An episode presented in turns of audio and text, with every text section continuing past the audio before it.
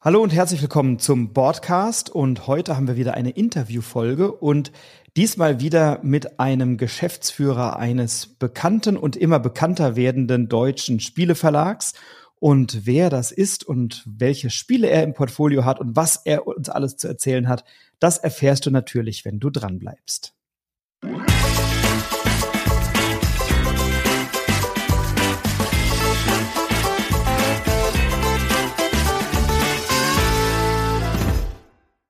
Ja, und heute ist ein Mann bei uns, der bei Skellig Games das Sagen hat, einem Spieleverlag in Deutschland, der durch einige insbesondere exklusiv produzierte Spiele, aber auch viele andere tolle Familien- und Kenner- und Expertenspiele sich einen Namen macht.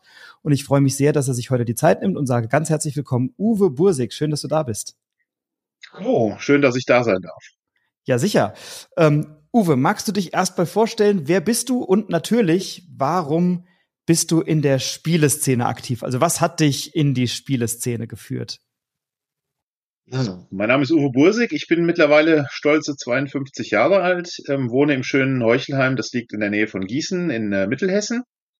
Und ähm, bin jetzt seit mittlerweile fünf Jahren, über fünf Jahren mit dem Verlag Skellig Games unterwegs. Und ähm, ja, was hat mich in die Spieleszene geführt? Wahrscheinlich das Gleiche, was alle anderen auch in die Spieleszene führt. Ich habe einfach gern gespielt und ähm, ja, habe mir immer mal vorgestellt, dass irgendwann auch mal ein Job äh, in dieser Szene für mich ähm, rausspringen könnte. War so ein kleiner Traum von mir. Und das hat ja, wie man sieht, dann auch geklappt. Und jetzt sind wir hier. Und äh, was hast du immer gerne gespielt und was hast du vorher gemacht, bevor du Verlagsarbeit gemacht hast bei Skellig? Ich habe ähm, ursprünglich habe ich mal Physik studiert ähm, mhm. und ähm, habe dann hinterher ja mittlerweile fast 20 Jahre als Softwareentwickler gearbeitet. Äh, Industriesoftware, also relativ trockener Bereich, dafür lange Zeit in einer kleinen Firma, was sehr abwechslungsreich war und ja, dementsprechend ähm, auch, auch viel Spaß gemacht hat. Ähm, die letzten Jahre dann nicht mehr so. Wir sind von einer großen Firma übernommen worden, dann hat sich alles so ein bisschen verändert. Das liegt in der Natur der Sache, denke ich. Und äh, dementsprechend war es dann auch immer, immer dringender, dieser Wunsch, da mal was anderes zu machen. Und da kam dieser Verlag natürlich genau richtig. Was habe ich gespielt? Ähm, ja, ich bin dem Alter entsprechend sozialisiert worden mit Spielen wie natürlich, ich sag mal das böse Wort Monopoly, ähm, aber auch äh, Hotel oder ähm, was kostet die Welt, haben wir immer sehr gern gespielt. Weiß nicht, ob das noch jemand kennt. Klar. Ist im Prinzip auch so eine Art Monopoly, ähm, nur mit Aktien. Ähm, ja, und ähm, was ich auch schon immer gemacht habe, so ein bisschen ähm, nebenbei Spiele erfunden, ist jetzt so ein großes Wort. Man hatte dann immer mal irgendwelche windigen Ideen und hat sich irgendwas aufgemalt und ja, meistens hat es auch nicht so richtig funktioniert. Aber das sind so die, die typischen Werdegänge, die man eigentlich immer wieder hört und so war das dann auch bei mir. Und welche Hotelkette war bei Hotel dein Favorite? Das L'Etoile, weil man dauernd dran vorbeikam oder das President, weil es so teuer ist? das President natürlich, das ist quasi die Schlossallee und äh, dementsprechend. Ähm, genau, das ja. musste immer sein. natürlich. Ich habe es tatsächlich vor, weiß ich nicht, irgendwann im Sommer mal auf den Tisch gebracht, weil ich noch ein altes Hotel habe und dachte, ich probiere das nochmal aus. Das ist ja gar nicht so richtig gut gealtert. Also nee. wenn man dann inzwischen noch ein paar andere Spiele gespielt hat, äh, ich habe das als Kind halt wahnsinnig gern gespielt und habe das irgendwie auf dem Dachboden dann gefunden, dachte, das muss jetzt mal wieder sein. Ja, mhm. gibt glaube ich anderes inzwischen, ne? Ja, das war schon so auch so ein bisschen die Optik damals. Ne? Ich meine, das Spiel selber war jetzt nicht, nicht besonders ähm, neat, aber äh, die Optik war halt außergewöhnlich. Und auch dieses, was kostet die Welt, das ist auch ganz furchtbar gealtert. Player Elimination, das heißt, irgendwann wie bei Monopoly fliegt man eben raus, weil man pleite ist. Und gerade bei dem Spiel ist es noch so, dass man es relativ früh absehen kann. Ne? Das heißt, es gibt irgendwo so einen Kipppunkt, wo dann irgendeiner so viel hat, dass es eigentlich nur noch eine Frage der Zeit ist, bis er den Rest eingesammelt hat. Und das zieht sich dann unter Umständen wie Kaugummi. Aber wie sagt man so schön, wir hatten ja nichts anderes. Wir hatten ja nichts anderes, genau. Paperboy auf dem C64 und Hotel. Damals. Sehr schön. Und äh, ja, Skellig Games, ähm, der Verlag beschäftigt dich jetzt seit fünf Jahren. Ich glaube, ihr habt 21, im Oktober 21 nochmal umfirmiert in eine GmbH, oder war das so? Und genau. Genau. Und äh, aber den Verlag gibt's ja schon wesentlich länger. Was, was hat da sozusagen den Anstoß gegeben für dich? Oder was war der, der, der logische Schritt, dahin zu kommen? Hm. Das, das war so ein bisschen, ja, es war eigentlich schon eine strategische Überlegung. Wie gesagt, ich, der Wunsch in der, in der Szene, ähm, mal irgendwann arbeiten zu dürfen, zu können, gerne auch selbstständig, ähm, war immer da und wurde dann immer dringender. Und ähm, ich habe mich dann auch so ein bisschen als Spieleautor versucht, habe mir dann aber überlegt, dass es echt schwer ist, als Spieleautor ähm, hauptberuflich zu arbeiten. Das, das äh, weißt du genauso. Ähm, in Deutschland gibt es vielleicht eine Handvoll, weltweit vielleicht ein, zwei Dutzend, die das hinbekommen. Das ist echt schwer. Ne? Das ist ein Nebentalent. Braucht man natürlich auch eine Menge Glück. Und dann war die Überlegung, vielleicht ist es als Verlagsinhaber oder Verlagsbetreiber einfach ein bisschen einfacher ähm, weil es dann eben ein bisschen definierter abläuft. Ne? Und ähm, ja, so hat sich dann auch ergeben im Endeffekt. Und das, das war eigentlich so der, der Hauptgrund. Ja. Und was waren so eure Anfänge? Also wenn man so anfängt als Verlag, äh, dann, dann zu sagen, so, ich gründe jetzt einen Verlag, das geht relativ schnell, man geht zum Gewerbeamt und dann äh, trägt man das ein und ein paar Jahre später legt man noch 25.000 Euro auf den Tisch, um eine GmbH einzutragen. Das ist dann irgendwie super. Das geht alles schnell. Aber ja. wie kommt man da an die ersten Kontakte? Was waren so die ersten Titel, wo du gesagt hast, damit probieren wir das jetzt und damit starten wir? Also ich habe das wirklich wie so, ein, so einen kleinen, so, so generalstabsmäßig, sagt man ja, ähm, ähm, angegangen. Ich habe natürlich erstmal den, den Verlag angemeldet, habe mir überlegt, was ist erstmal wichtig. Und ähm, dann fiel mir auf, was ist das Wichtigste? Zuerst brauchen wir mal ein Spiel. Ne? Und dann habe ich, also Ziel war dann schon, dass ich das erste Spiel mal entwickle. Ne? Das ähm, war auch gar nicht mit der Absicht, da jetzt irgendwie ein Spiel des Jahres zu schaffen, sondern es musste einfach was Vernünftiges sein, was irgendwie sich auch ein bisschen verkauft. Und ich habe mich dann tatsächlich hingesetzt und habe zehn Tage lang ähm, gesagt, jeden Tag entwickle ich jetzt eine neue Idee. Und äh, hatte dann am Ende der zehn Tage auch wirklich zehn Ideen und habe die dann nochmal zehn Tage lang vertieft. Und dann habe ich entschieden. Und dann habe ich ähm, erst eine Idee ausgewählt, die ist dann nichts geworden. Dann ist die zweite, die hat sich dann auch ähm, als, als Sackgasse herausgestellt. Die dritte, die hat dann äh, gefunkt ähm, und daraus hat sich dann das erste Spiel entwickelt. Das war das Concerto damals. Ähm, Memo-Spiel mit Musikthema. Ne? Also wie gesagt, äh, schönes kleines Ding, aber jetzt nichts, nichts Sensationelles. Und ähm, die Kontakte, das war am Anfang relativ, ja, ich will nicht sagen schwierig. Das, das Problem war gar nicht so, die, die Rezensenten und so ins Boot zu bekommen. Da guckt man einfach, ne, die haben ja alle E-Mail-Adressen, dann schreibt man einfach mal hin. Da bin ich auch, bin ich auch relativ schmerzfrei. Das Problem war die Produktion des Spiels. Und äh, da muss ich jetzt gleich mal ähm, erwähnen, dass ich da einen sehr lieben Menschen kennenlernen durfte. Und zwar war ich vor mh, hm, fast 15 Jahren auf dem Autorentreffen in München H ähm, und hatte damals schon irgendeine Spieleidee dabei. Ja, ist jetzt mal völlig irrelevant. Auf jeden Fall habe ich mich da unterhalten mit äh, dem Till Meyer ähm, von der Agentur Spieltrieb. Den kenne ich auch gut, ja. Ja, schön. Ist wie und, ich ja ähm, aus Wiesbaden aus der Gegend. Insofern. Ja, genau. Tiefster Hintertaunus in dem Fall. Also ja. Hintermond nochmal zweimal links abbiegen. Und da ist ähm, mein Büro im tiefsten Hintertaunus, deswegen. Nein, ehrlich. Ja, wir sind gar nicht ja, so weit weg voneinander. Ja, schön. Ja. Das, so schließt sich der Kreis, siehst du. Ähm, auf jeden Fall haben wir uns da in München, haben wir uns irgendwie eine halbe Stunde unterhalten. Sehr nett, ne? Aber ja, war halt eine Begegnung von vielen. Ähm, und ähm, der fiel mir dann zehn Jahre später, als ich dann an dem Concerto saß und, und überlegt habe, ähm, wo kann ich das produzieren lassen, fiel mir der wieder ein. Ich bin erstmal zu den lokalen Druckereien gegangen. Die hatten alle überhaupt keine Ahnung von irgendwelchen Spieleproduktionen und die mhm. Preise waren natürlich dementsprechend auch äh, Mondpreise. Und ich war schon so ein bisschen verzweifelt und dann habe ich, ist mir der Till eingefallen. Und dann habe ich dem Till eine Mail geschrieben und dann schrieb der Till zurück, ach Uwe, das ist ja schön, dass du dich meldest. Du warst doch damals in München mit dem Spiel XY, der wusste noch, welches Spiel ich dabei hatte. Und er hat ja wirklich täglich mit, mit Dutzenden Spielen zu tun. Und hat mir, hat sich dermaßen herzlich meiner angenommen, hat mich gleich einbestellt und hat mir dann geholfen und hat mir Produktionsfirmen vermittelt. Äh, das war, das war großartig. Also äh, wirklich eine Herzensgeschichte. Und wir sind heute wirklich sehr, sehr gute Freunde, was auch sehr schön ist. Und ähm, ja, das ist einer der Menschen, dem ich im Prinzip diesen Einstieg auch verdanke. Sonst wäre es vielleicht gar nicht weitergegangen, wer weiß. Und das ist ja was, was auch auf eurer Website sehr stark zum Ausdruck kommt. Ne? Wenn man, wenn man auf eurer Website ein bisschen unterwegs ist, gibt so einen äh, so, so, so einen ähm, Link, das Team und wir über uns oder so heißt er dann. Und mhm. da ist das ganze Team vorgestellt auf eine sehr liebevolle Art und Weise. Ähm, und das sind wahrscheinlich erstmal die Hauptamtlichen, die da mit Foto vorgestellt sind und dann unten drunter aber eine sehr lange Liste von Menschen, die irgendwie einen tollen Beitrag geleistet haben zu dem Verlag. Und das ist ja auch eine schöne Haltung, wenn sozusagen erkennbar ist, dass eben ein Verlag ja immer ein Teamwork ist und dass es immer Menschen gibt, die einen großen oder kleineren Teil des Wegs begleitet haben und dafür dann auch gewürdigt werden. Ja, weil, weil wir einfach auch sehr dankbar sind und weil es auch ohne nicht gegangen wäre. Ne? Das ist, das ist wirklich keine, keine Schleimerei oder so, sondern es ist einfach äh, ein, ein, eine Teamwork sowieso.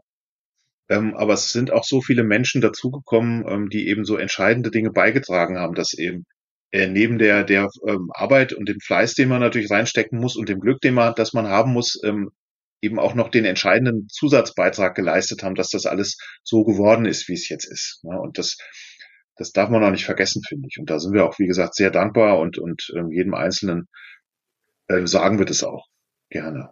Mhm. Und wie, wie groß ist euer Team inzwischen? Also wir haben mittlerweile, ähm, ich sage immer, ähm, als wir vielleicht mal durchzählen, drei, drei Viertel Hauptamtliche. Das heißt, wir haben drei, mhm. die Fulltime dabei sind. Ähm, Lisa ist äh, Halbzeit. Äh, Halbzeit sagt man nicht. Ähm, Teilzeit. Halbtag. Danke, Teilzeit. Und äh, Beate äh, so ein bisschen Viertel. Und dann haben wir noch zwei, zwei Minijobber ähm, für die Reklamationen und für die ähm, für so ein bisschen Office-Hilfen, Verwaltungsgeschichten. Das ist so das feste Team.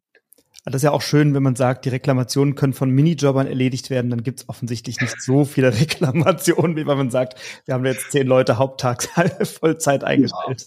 Ja, das äh, wir entwickeln uns wahrscheinlich dahin, ja. Ja, sehr schön. Wie, wie, wie viele Titel habt ihr momentan im Programm? Weißt du es auswendig oder kannst du es grob überschlagen? Nee, kann ich. Also ich kann es natürlich grob überschlagen. Lass es vielleicht ähm, 30 eigene sein, wobei eigene jetzt bedeutet äh, von uns ähm, veröffentlicht oder Lizenzspiel. Mhm. Und dann nochmal so gleiche Menge, vielleicht ein bisschen mehr in Kommission. Wir haben ja dieses Eagle Griffon äh, äh, Programm. Das sind natürlich ganz, ganz viele, ne? plus eben noch ein paar weitere in Kommission. Aber eigene würde ich sagen so um die 30, 35 mittlerweile vielleicht. Wenn du mal das Profil von Skellig Games jemandem erklären müsste. Du sagst, was unterscheidet denn Skellig Games jetzt von Kosmos, Strohmann, Schmidt und Haber? Gut, bei Haber ist es am einfachsten, aber ähm, was ist sozusagen euer Alleinstellungsmerkmal oder euer Sweet Spot, wo ihr sagt, da sind wir besonders gut aufgestellt oder das zeichnet uns aus? Wie würdest du das charakterisieren? Haben wir nicht wir, also ich, ich mache natürlich immer den gleichen Gag, wir machen einfach nur sehr gute Spiele. Ne? Das ist, das ist unser, ähm, unser Ziel. Ähm, nee, ich weiß nicht, wir, wir, wir versuchen immer nett zu sein. Wir sind der, der nette Verlag von nebenan, keine Ahnung. Ähm, aber ähm, ja, mittlerweile ist es schon so, dass wir eher so ein bisschen komplexere Spiele natürlich mhm. ähm, bevorzugen. Ähm, das ist gar nicht zwingend und das ist gar nicht unbedingt selbst gewählt. Das hat sich einfach so ergeben, weil wir der ähm, ähm die Erfahrung gemacht haben, dass äh, kleinere Spiele äh, bei uns schlecht sichtbar sind. Ne? Das mhm. sind dann so, egal jetzt von der Qualität mal unabhängig, ne? aber ähm, kleine Spiele, die stehen dann äh, im Regal maximal und daneben stehen 20 Amigo-Spiele. Mhm. Ne? Und da gehst du halt einfach so ein bisschen unter. Ne? Und deshalb sind so alles, was Familienspiel Plus ist, geht bei uns grundsätzlich erstmal besser. Und ähm, wenn man so sich umhört, ist auch das der, der Eindruck, den die Leute von uns haben, dass äh, Skellig eben so ein bisschen komplexere Sachen macht ähm, ja, aber das ist, muss nicht so bleiben. Also das ist gar nicht unbedingt zwingend. Und ihr habt ja auch, zumindest wenn man einige Titel sich anguckt, einen sehr hohen Anspruch an die Produktionsqualität, wenn ich das sagen darf. Hat, ist das, ist das etwas, was sozusagen von euch kommt oder ist das etwas, was von euren Lizenzpartnern kommt oder von denen, von denen ihr die Lizenz gekauft habt, vielmehr? Ähm, wie kommt das zustande? Also zum Beispiel bei Chocolate Factory, was ich jetzt gerade rezensiert habe, da habt ihr euch entschieden, nur, oder was heißt nur, also ausschließlich die Deluxe-Version auf den Markt zu bringen. Ähm, das ist also ganz hochwertig produziert und auch andere. Wie ist da euer Anspruch? Kann man das, kann man das sagen, dass das ein Aspekt ist, der euch auszeichnet oder ist das eben auch Zufall? Das hat sich so, ein bisschen so ergeben. Das hat natürlich verschiedene Gründe. Das, der erste Grund ist, dass wir es natürlich selber geil finden, wenn, wenn so ein Spiel toll aussieht. Und ähm, wir haben ja jede Menge Spiele, die wir im Blick haben, gerade bei Lizenzspielen. Und äh, da scheiden natürlich ständig irgendwelche wieder aus, ne, weil sie eben schon vergeben sind, zu teuer sind, baba. Und äh, irgendwann geht's dann eben auch ähm, in die interne Diskussion, wollen wir das machen? Und dann hilft es natürlich, wenn das Ding toll aussieht. Klar. Dann ist das Team natürlich auch viel schneller begeistert, als wenn es jetzt irgendwie äh, so, so ein Pap so eine Papierschlacht ist oder sowas. Ähm, bei Chocolate Factory war es relativ einfach. Da haben wir während der Verhandlungen ähm, haben wir ähm, vernommen, dass wir das Deluxe machen können und dass es nicht viel teurer ist als das normale, so dass es in dem Fall eine, eine schnelle Entscheidung war. Ne? Es ist ja jetzt auch nicht so mega viel Unterschied. Ähm, bei manchen Spielen geht es einfach nicht, weil das Kickstarter Exclusives sind. Also zum Beispiel äh, Halle des Bergkönigs, Fall des Bergkönigs. Das sind kick frische Kickstarter. Da gibt es dann so ein Jahr oder so später, wie bei Halle, gibt es dann eben mal so ein Deluxe äh, Upgrade Pack. Das ist aber auch nicht immer so. Das heißt, ähm, wenn wir könnten, würden wir natürlich öfters noch Deluxe machen, aber der Kickstarter ist halt so, wie er ist. Und wenn wir die Spiele selber machen, versuchen wir es natürlich. Ne? Das ist dann halt auch immer so ein bisschen kalkulatorisch, dass man aber ähm, sehenden Auges ein hässliches Spiel zu machen, das kann es ja nicht sein. Ne? Also, das überlasst er mal anderen. das hast du gesagt. Es ist ja nicht so, dass es keine hässlichen Spiele am Markt gäbe. so. Das stimmt. Ähm, wann, was war das letzte Spiel, was du dir für 190 Euro gekauft hast? Das ist eine gemeine Frage, weil ich die ja alle immer umsonst, umsonst bekomme. Weiß, du stellst sie her. ja, ich habe mir Arche Nova gekauft. Das liegt jetzt natürlich nicht bei 190. Bei einem Drittel. Das ist jetzt mal, ja, klar. Ist natürlich auch der Auflage geschuldet. Wenn wir so, so, so einen Erfolg hätten wie der Frank, ja. dann wären unsere Spiele auch günstiger. Ja, obwohl stimmt nicht. Die Eagle Griffon wären dann auch nicht günstiger, weil den Preis gibt Eagle Griffon vor. Also da können wir tatsächlich gar nichts für. Ähm, für 190, ich guck, guck gerade mal ins Regal. Die dicken Dinger sind alle kostenlos. Ich glaube, ich habe mir noch nie ein Spiel für 190 Euro gekauft. das ist eine schöne Antwort, weil also natürlich will ich ein bisschen raus auf, auf Eagle Griffin, ne? also die ja. äh, Weather Machine für 190 oder On Mars oder sowas für die 150 Euro. Klar, das ist der Produktionsqualität natürlich geschuldet und natürlich, weil Eagle Griffin das irgendwie vorgibt. Aber vielleicht magst du uns dazu ein bisschen was erzählen. Also ich habe mal in einem Podcast gehört, äh, wie es zur Kooperation mit dem Verlag kam. Vielleicht magst du das kurz erzählen, weil ich finde es erstens eine sehr schöne Geschichte ähm, und dann interessiert mich natürlich so ein bisschen, wie, wie läuft da so eine Zusammenarbeit bei solchen Titeln ab? Ja. Ähm, ja, die Geschichte ist, ist wirklich ganz, ganz nett, einfach weil sie zeigt, wie wir so ein bisschen arbeiten, ähm, einfach ähm, frech sein und, und Sachen versuchen, ne? weil mehr als ein Nein kann ja nicht bei rauskommen. Und so war es hier auch. Das war eine Phase, wo ich gerade angefangen habe zu überlegen, äh, was so Lizenzierung bedeutet, ne, dass man das selber mal machen könnte, ne, irgendein ausländisches Spiel. Und habe mich dann umgeguckt und habe dann unter anderem gesehen, dass schon seit längerem äh, The Gallerist auf meiner Wunschliste stand, bei Amazon, glaube ich.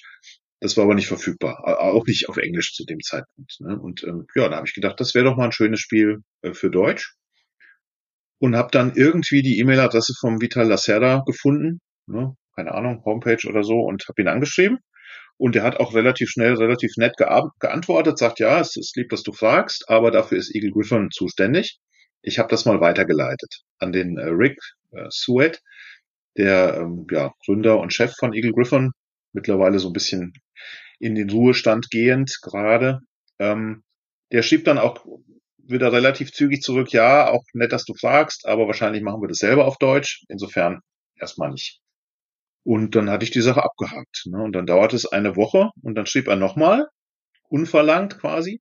Ähm, wir haben jetzt doch nochmal überlegt, wir hatten da einen Partner, sind wir nicht so zufrieden und ja, ich habe mir das mal angeguckt, ihr seid zwar relativ neu, aber vielleicht können wir das mal versuchen.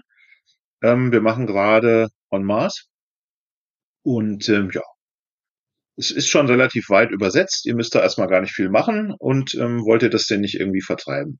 Und ähm, dann haben wir gesagt, ja, können wir ja mal machen. Und dann hat sich, dann hat er irgendwelche Konditionen durchgegeben, die waren erstmal okay für uns und ähm, dann haben wir das versucht. Dann gab es erst noch so ein bisschen Probleme mit der En-Masse-Übersetzung, ähm, da musste man noch so ein bisschen was gerade ziehen. Ähm, und ja, irgendwann kam das dann raus und war natürlich ein Erfolg und ähm, ja, hat uns sehr gut getan. Ähm, zum einen natürlich finanziell. Das ist bis heute noch so, dass wir ähm, dadurch so, so, so einen Bodensatz an, an äh, kontinuierlichem Einkommen haben, weil die Dinger gehen immer. Äh, zum anderen natürlich bezüglich, und das ist eigentlich noch fast noch wichtiger, bezüglich Bekanntheit. Das ist natürlich was, wo die Leute dann mal hingeguckt haben. Ne? Wenn du so als kleiner Verlag irgendwelche kleinen Spiele rausbringst, dann musst du erstmal um die Aufmerksamkeit buhlen. Und ähm, das sind so Sachen, da gucken die Leute dann hin. Und das hat, das hat uns extrem viel geholfen. Und seitdem ist das eine tolle Zusammenarbeit. Also wir haben überhaupt keine Probleme. Wir haben schon so viel zusammen gemacht. Ähm, in der Regel läuft es so, ähm, dass wir die Spiele übersetzen, wenn es dann soweit ist. Ähm, wir müssen nicht alles machen, was Eagle Griffon macht, weil gerade diese kleinen Dinge, äh, die gehen nicht so gut bei uns. Aber die großen Sachen machen wir automatisch mit. Und ähm, ja, dann läuft das über den Kickstarter, da kriegen wir dann ein bisschen was ab und ähm, anschließend haben wir die Spiele dann im Programm. Und ähm, ja, das Ganze ist eine Kommissionsgeschichte, das darf ich sagen. Äh, das heißt, wir ähm, haben da relativ wenig finanzielles Risiko, ähm, aber natürlich dadurch auch eine viel kleinere Marge. Ja, und das ist zum Beispiel auch der Grund, warum wir diese Spiele nicht sehr verbilligt anbieten könnten. Abgesehen davon, dass wir es gar nicht dürften, weil der Eagle Griffon sagt, ihr macht jetzt diesen oder jenen Preis. So. Ja. Und also Ohne dass du jetzt natürlich konkrete Verkaufszahlen nennen musst, aber wie groß ist so eine Zielgruppe, erstmal eine potenzielle Zielgruppe für Spiele in dieser Größenordnung? Man muss gleich, glaube ich, ein bisschen relativierend dazu sagen, ihr habt natürlich auch viele andere Spiele, die eben nicht so teuer sind. Das ist klar, dass das eben diese, ja.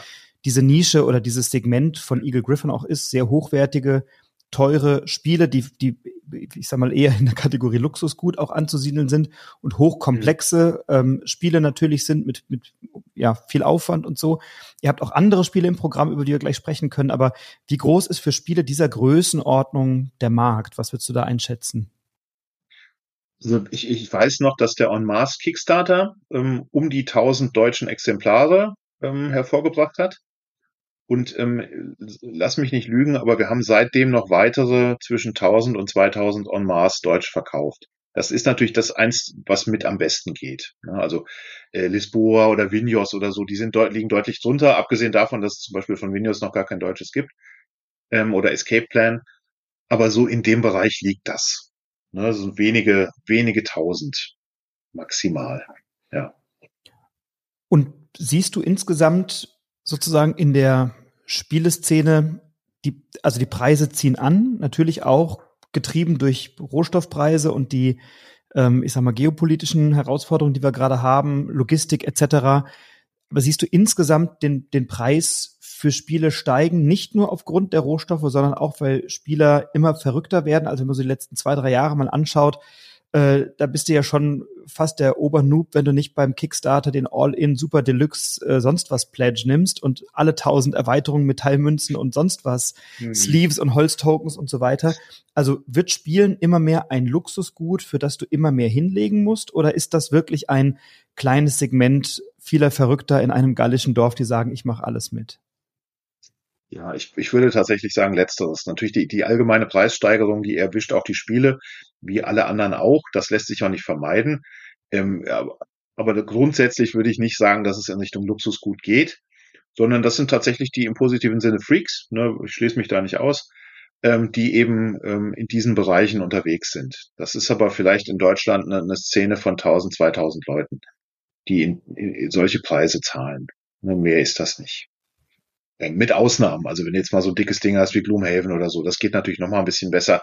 Aber das, das ist ja nicht die Regel. Ne? Das sind Ausnahmespiele. Ne? Zu Recht.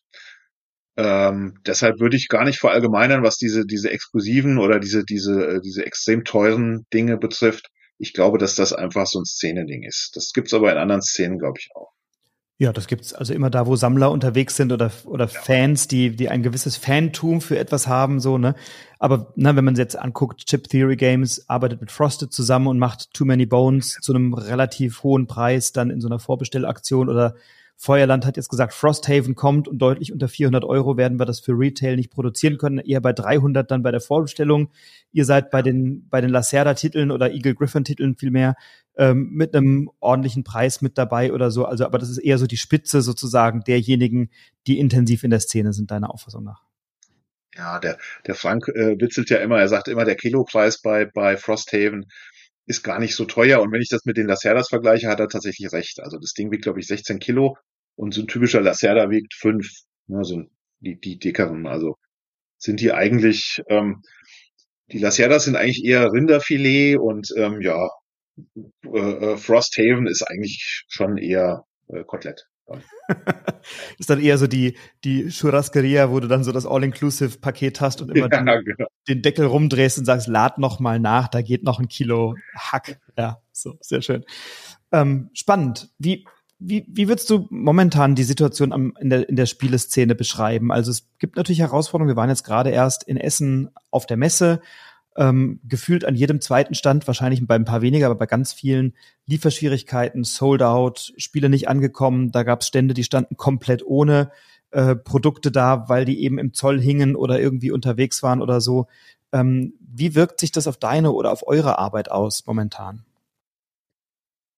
Es macht alles einfach ein bisschen chaotischer. Ne? Es ist so, dass ähm, wir lernen das ja auch alles noch. Ne? So lange sind wir jetzt noch nicht im Geschäft, dass ich alles schon schon endgültig beurteilen kann. Aber es ist halt eben eine Kombination einmal aus der aus der Liefersituation weltweit. Äh, das das ist nicht immer schlecht. Manchmal klappt es auch sehr gut. Jetzt, wo es zum Beispiel nicht so gut geklappt hat, ist bei Chocolate Factory, also die Hauptlieferung.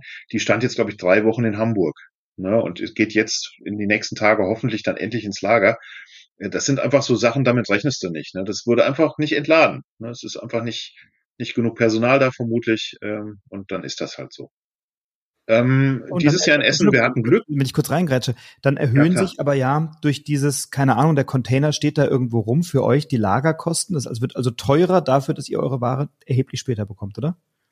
Das stimmt. Das ist in dem Fall allerdings jetzt nicht so ein dramatischer Faktor ne, okay. ne, mit, den, mit den Lagerkosten. Ne. Das, ähm, ja, das, wenn du es wenn du's äh, in Verhältnis setzt zu den Shippingkosten insgesamt, dann ist es jetzt nicht so dramatisch. Wenn das natürlich Monate dauert, mag das ein Faktor werden.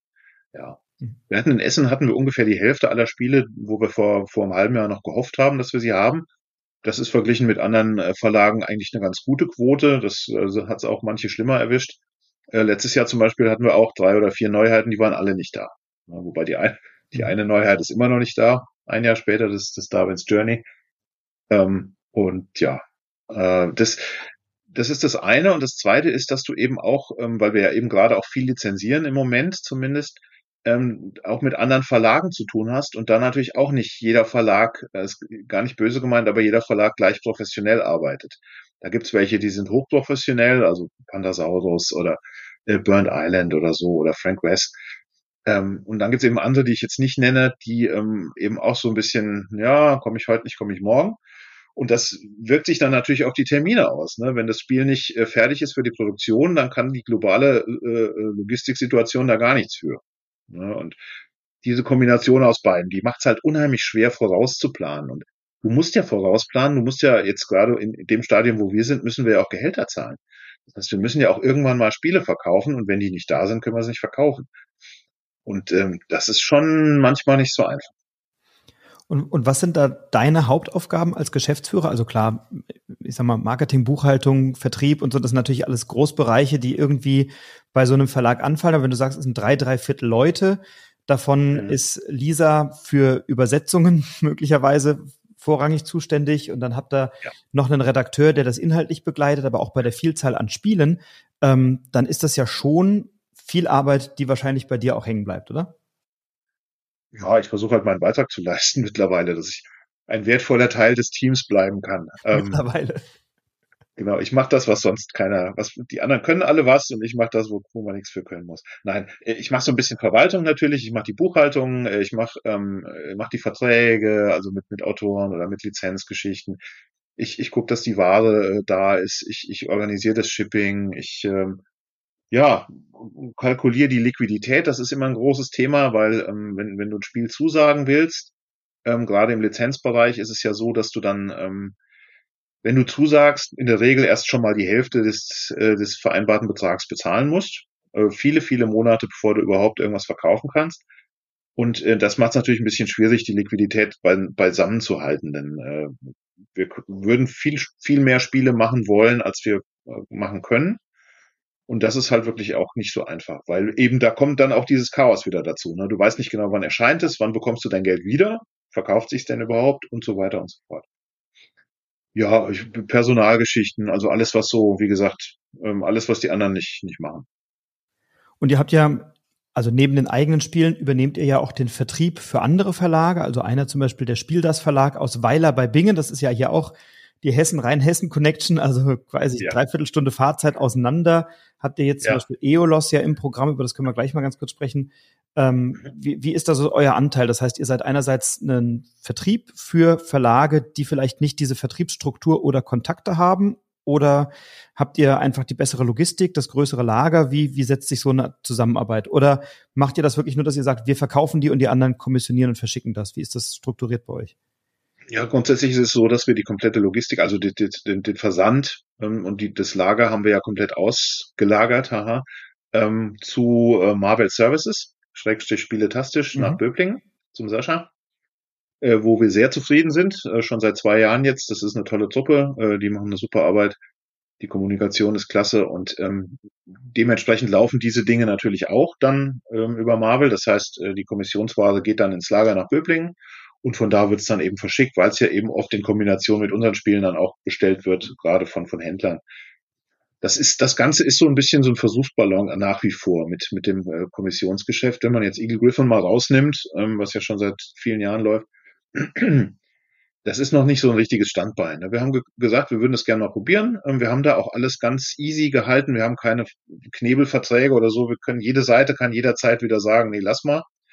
Ähm, wir gucken einfach mal, wie das läuft. Das läuft, naja, bis jetzt das Aeolus ist natürlich ein tolles Spiel. Ne? Und dementsprechend ähm, hat, hat auch viel mehr Aufmerksamkeit. Der Robert macht das super, dabei spielt das. Ähm, und ähm, dementsprechend gucken wir mal, wie, wie sich das jetzt verkauft. Kann ich noch nicht so genau sagen.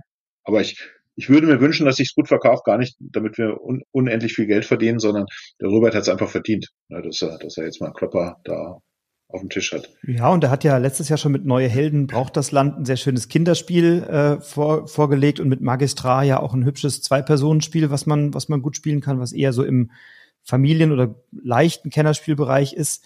Und Eolos ähm, gefällt mir richtig gut. Also ich könnte mir vorstellen, dass das ein Titel ist, das nächstes Jahr auch bei beim Anthraziten Pöppel zumindest mal intensiv diskutiert werden sollte, weil es wirklich eine sehr für eine sehr anschlussfähig ist an verschiedene Zielgruppen, ne? an Familien, an äh, Vielspieler, an Kennerspieler, weil man sich sehr unterschiedlichen Strategien da äh, begegnen kann. Und je gehobener das Niveau am Tisch ist, desto umkämpfter sind dann vielleicht manche Strategien oder so.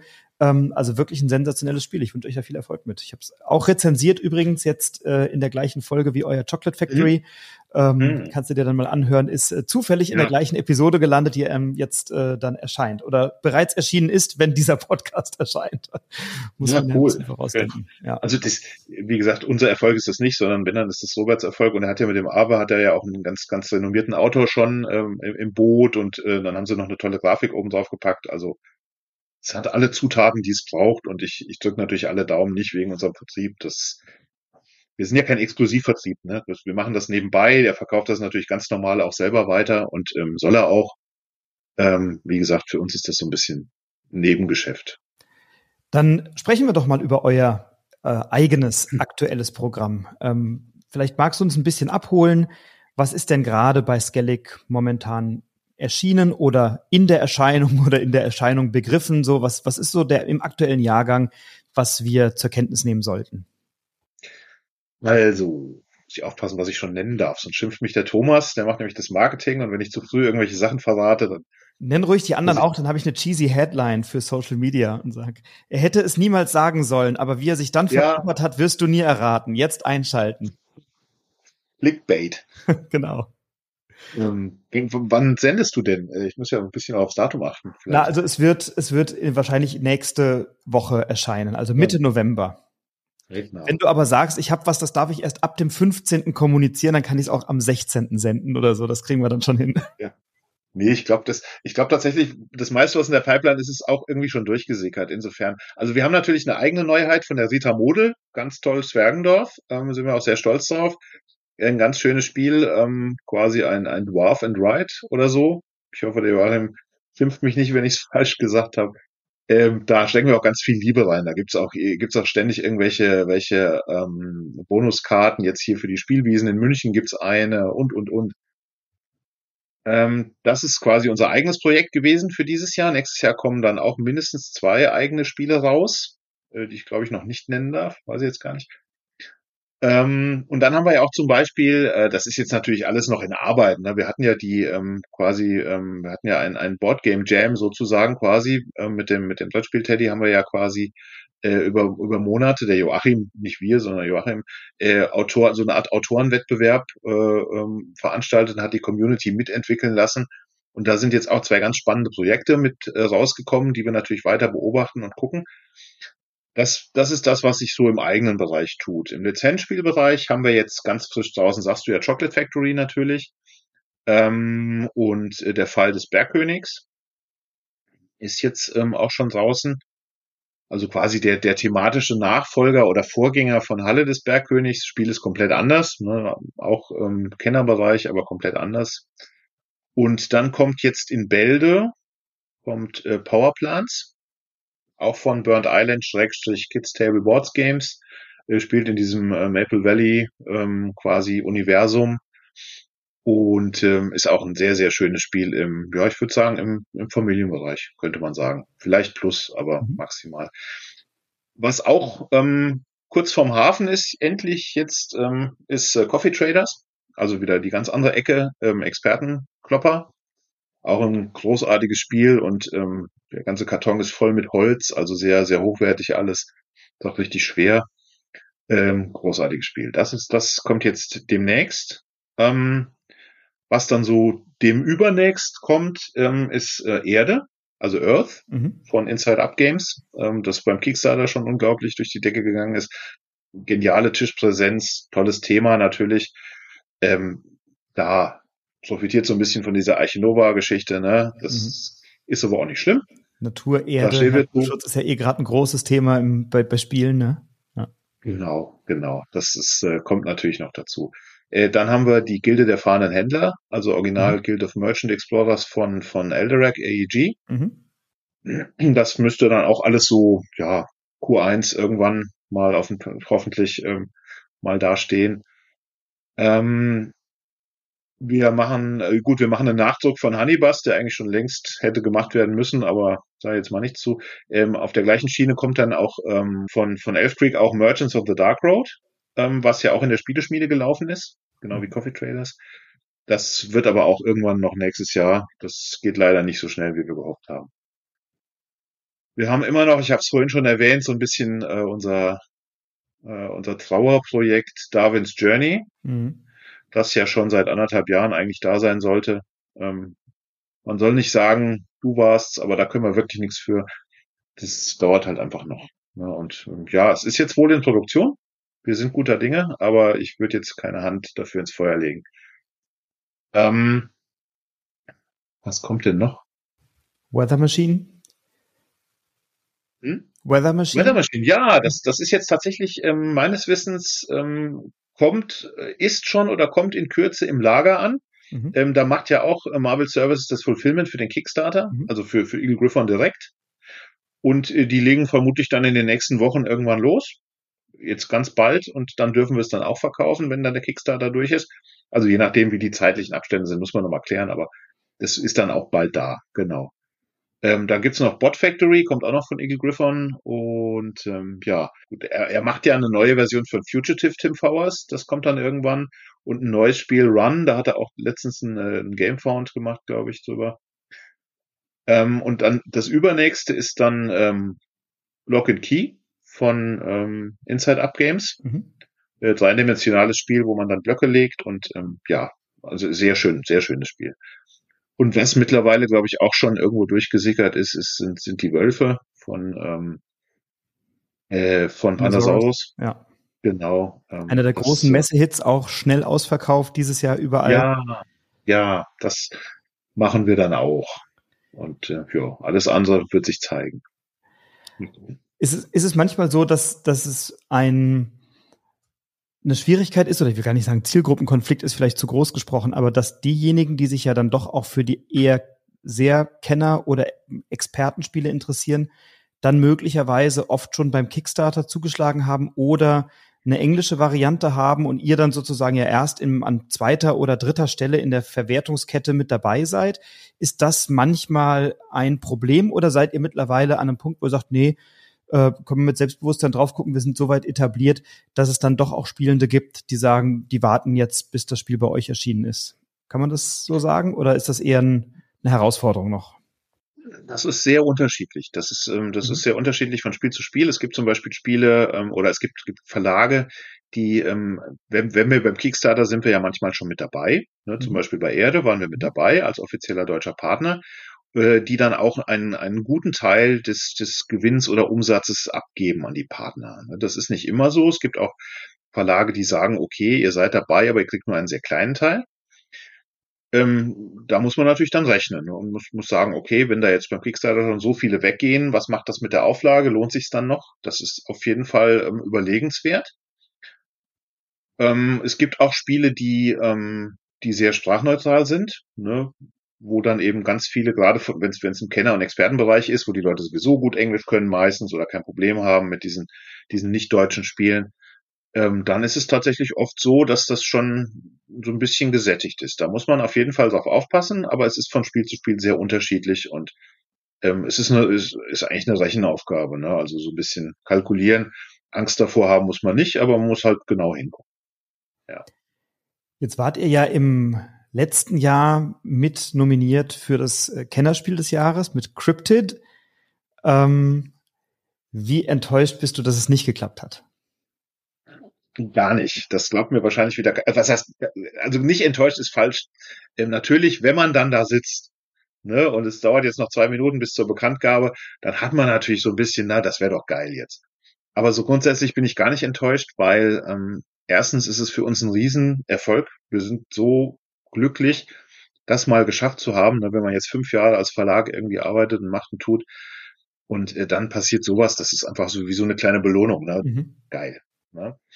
Und das Zweite ist, wir haben ja gar nicht damit gerechnet. Ne, wir haben äh, das Jahr davor, da hatten wir zwei Sachen, das war das Sagani und das Insel der Katzen. Da haben wir so ein bisschen gedacht, na ja, vielleicht liest er die Namen ja auch mal vor bei der Verleihung oder bei der, bei der Nominierung.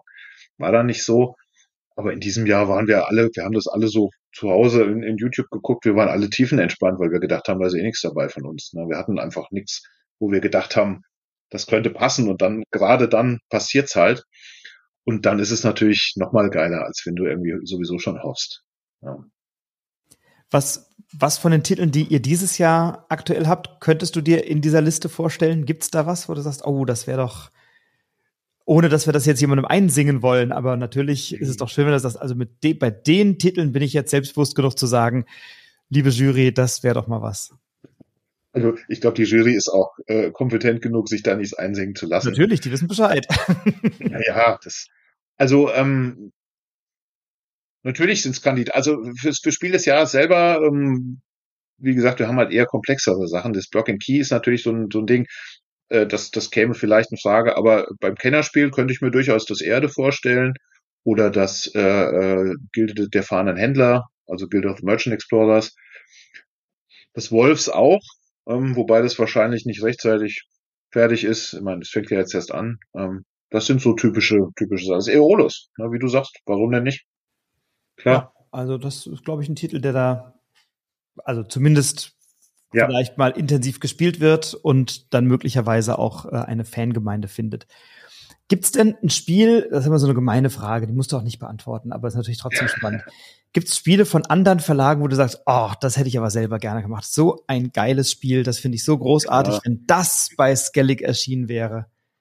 Klar, also das, ich habe es eben schon genannt, das Archinova, natürlich gar nicht nur wegen des Erfolgs, es ist einfach ein großartiges Spiel. Und wenn man mhm. dann überlegt, dass der, Aus, dass der Autor, das, das ist das erste Spiel dieses Autors ist von Matthias Wege. Ähm, das ist ja dem Kerl und dann kommt so ein Titel raus, oder? Ja, großartig, ja, großartig. Ne? Das ist, das ist eins von vielen Beispielen. Ne? Also ich habe viele, viele Lieblingsspiele, wo ich dann sagen würde, natürlich hätten wir das auch gern gehabt in, in, in neuem. Ich, ich war immer, ähm, bevor ich die ganzen, ganze Sache angefangen habe und, und ähm, auch so die erste Zeit und eigentlich immer noch, ähm, war immer ähm, Feuerland mein Vorbild, ne, weil die einfach unendlich, unendlich viel richtig machen. Die, ähm, die machen geile Spiele, ne, auf den Punkt, ganz, ganz viele, ne, und ähm, haben trotzdem ein, ein, oder was heißt trotzdem, haben daneben noch ein unheimlich tolles Image. Und zwar verdient. Nicht, weil sie es irgendwie sich erkauft hätten oder sowas, sondern weil sie einfach so sie sind nett, sie, sie, sie, sie tun was für die Leute, sie sind ähm, kulant, ähm, sie sind offen und das, das war immer so ein bisschen Vorbild. Und als ich dann den Frank Herren irgendwann mal kennenlernen durfte, das war schon so ein bisschen. Na, mittlerweile kennen wir uns ganz gut. Kleiner Fan. Und verstehen uns auch gut. Und äh, dementsprechend, äh, aber es, ein, Vorbild ist es immer noch. Das, das muss man schon ganz klar sagen. Und Spiele, ja, jede Menge. Ich gucke gerade mal in Regal, ich könnte dir jetzt 20 nennen, aber das Eichinova war schon ein gutes Beispiel. Aber gibt es Spiele, von denen du sagst, die ähm, kommen bei mir immer gerne auch privat auf den Tisch? Oder hat sich dein, deine Spieleleidenschaft durch das Berufliche verändert ähm, und, und hat sich vielleicht dein Fokus verändert? Oder sagst du, nee, ich spiele immer noch ähnliche oder gleiche Spiele gerne? Wie, wie, was spielst du gerne? Was kommt bei dir auf den Tisch privat? Also ich, ich, ich merke immer wieder, ähm, dass ich gewisse Vorlieben habe, wie jeder andere auch. Ne? Und ähm, dass ich dann im, äh, im Nachhinein auch oft sagen muss, dieses oder jenes Spiel von uns spiele ich gar nicht gerne. Was gar nichts mit der Qualität des Spiels zu tun hat, sondern einfach mit dem mit der Art des Spiels. Beispiel Cryptid. Ne? Ich spiele nicht gern Cryptid. So, jetzt ist es mhm. raus. Ähm, Einfach weil es nicht meine Art von Spiel ist. Mhm. Das muss ja gar nichts heißen. Und auch das Chocolate Factory ist jetzt nicht, das spiele ich lieber als Cryptid, aber ich bin nicht so ein, so ein Engine-Builder.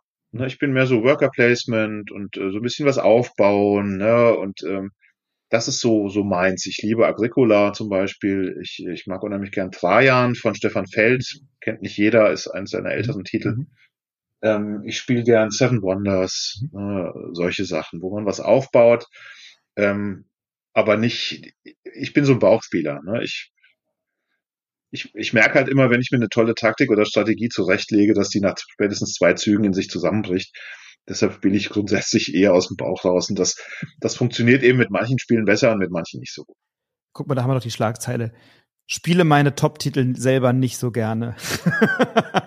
Nein, ich glaube, das stimmt ja. Nein, das ist ja Unsinn. Also sag, das, das, ist ja auch schön, ja, ja. wenn das jemand sagt, weil du machst natürlich nicht nur Spiele, die dir gefallen. Das kann ja auch gar nicht so ja. sein, weil du musst natürlich Spiele Wie? machen, die äh, einer Zielgruppe gefallen und die gibt es sicherlich für beide Spiele. Also ich zum Beispiel äh, gehöre sowohl bei Cryptid als auch bei Chocolate Factory zur Zielgruppe und spiele sie beide gerne. Und das ist doch wunderbar, wenn Spielegeschmäcker unterschiedlich sind und ein Verlag eben auch sagt, wir haben ein vielfältiges Angebot und da muss nicht jedes Spiel das private Lieblingsspiel des Geschäftsführers sein. Also ich glaube, das Verständnis ist dann schon da. Ja, das ist, ich, das ist auch so. Ne? Ich meine, man muss halt so ein bisschen Auge entwickeln dafür, was, was es was das Spiel kann und ob das ein gutes Spiel ist. Ne? Und das ist halt unabhängig davon, ob man es wirklich selber jetzt sich kaufen würde oder so. Wir sind ja auch ein Team. Wir entscheiden ja auch im Endeffekt, was, was wir machen, entscheiden wir immer noch im Team. Ne? Und das finde ich auch wichtig, weil da eben auch diese Spielegeschmäcker zusammenkommen ne? und sich mischen.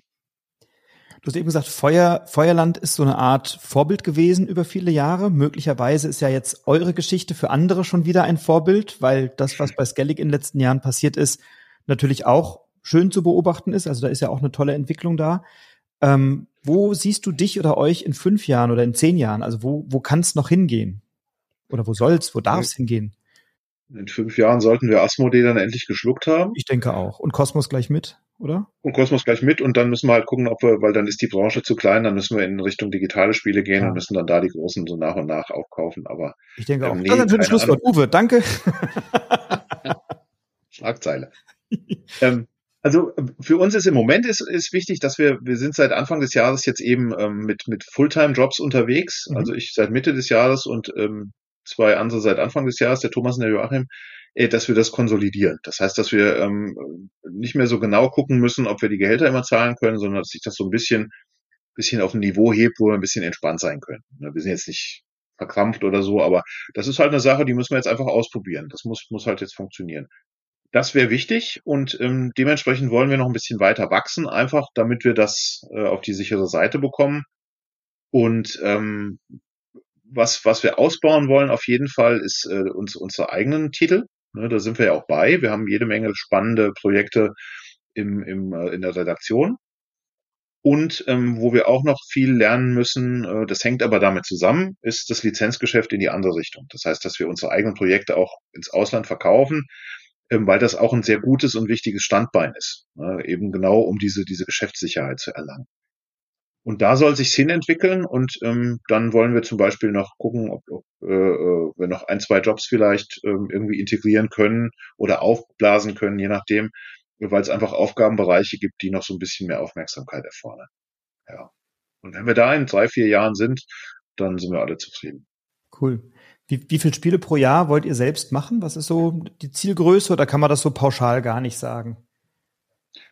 Wir machen ja schon so ein bisschen Controlling auch. Der Thomas ist da mhm. sehr, sehr rege und ähm, wir haben so ein bisschen ausgerechnet, was wir ähm, im Monat ähm, an, an Spielen machen müssen, sage ich jetzt mal. Also abhängig natürlich von dem Preis des Spiels, mal mehr, mal weniger. Aber was wir machen müssen, damit wir unsere Kosten decken können. Das muss man ja schon machen. Und daran müssen wir uns natürlich so ein bisschen orientieren. Und ähm, dann kommen wir raus bei irgendwas zwischen 10 und 20 Spielen im Jahr. Also mit den ganzen Mischungen, ne, mit Eagle Griffon zusammen, mit, mit hier und dort, ohne Kommission, aber äh, da müssen wir irgendwo hinkommen. Ähm, es sei denn, wir haben jetzt, hängt natürlich davon ab, wenn wir jetzt mal Spiele hätten, die so ein bisschen Longseller sind, die noch größere Auflagen erreichen, dann äh, trägt das natürlich auch. Ne, dann muss man vielleicht nicht ganz so viele neue machen, sondern kann eben aus dem Bestand heraus äh, mehr, mehr zaubern. Aber so irgendwo in dem Bereich wird es dann liegen. Also ein ordentliches Pensum, 10 bis 20 Spiele für ein 3-3-Viertel-Team und ein großes Team an Helferinnen und Helfern, die euch sozusagen treu verbunden unterstützen. Sensationell. Und das mitten aus Mittelhessen heraus. Also ja. Heuchelheim, wer kennt es nicht, ja. ja. Zwischen Gießen und Wetzlar, glaube ich, gelegen. Ne? So. Ja, genau, genau. Das äh, Til Schweiger kommt von hier. Das ist, ist so das, das einzige Bekannte, was wir anbieten können. Kannst jetzt selber beurteilen, ob das gut oder schlecht ist. Ähm.